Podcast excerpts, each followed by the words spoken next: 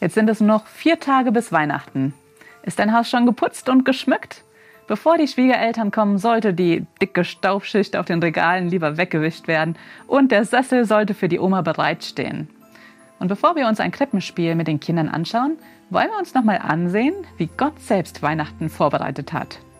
Wenn du unseren Adventskalender schon länger folgst, dann erinnerst du dich vielleicht an das achte Türchen.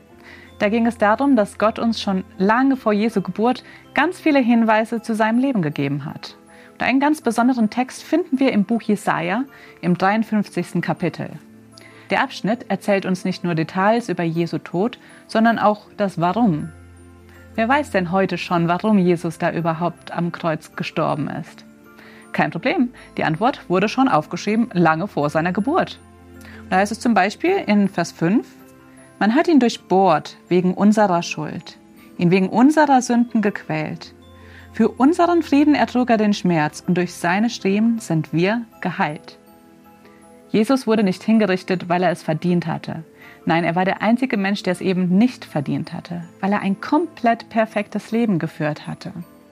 Wir dagegen sind weit von Perfektion entfernt und das wusste Gott. Und deswegen kündigte er bereits im Alten Testament einen Retter an. In Jesaja 53 steht, dass der Retter ausgepeitscht und durchbohrt werden würde. Genau das wurde mit Jesus gemacht. Vor seiner Hinrichtung wurde er ausgepeitscht und am Kreuz mit Nägeln durchbohrt. Er wehrte sich nicht, genau wie es vorhergesagt worden war. Bis in die Details erfüllte sich alles.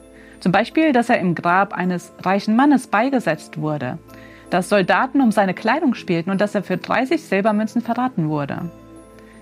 Jesus war wirklich gekommen, um für unsere Schuld zu bezahlen. Das ist die einzige Erklärung dafür, dass sich all die vielen Prophezeiungen bis ins Detail hinein erfüllen konnten.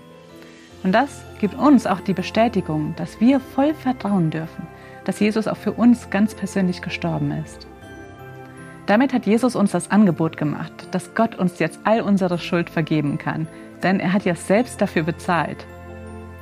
Wenn wir das verstanden haben, dann sind wir bestens für die Weihnachtstage vorbereitet. Und trotzdem ist das noch nicht das Ende von Jesus. Nach seinem Tod ist nämlich noch etwas ganz Besonderes passiert. Und darum geht es morgen in unserem Adventskalender.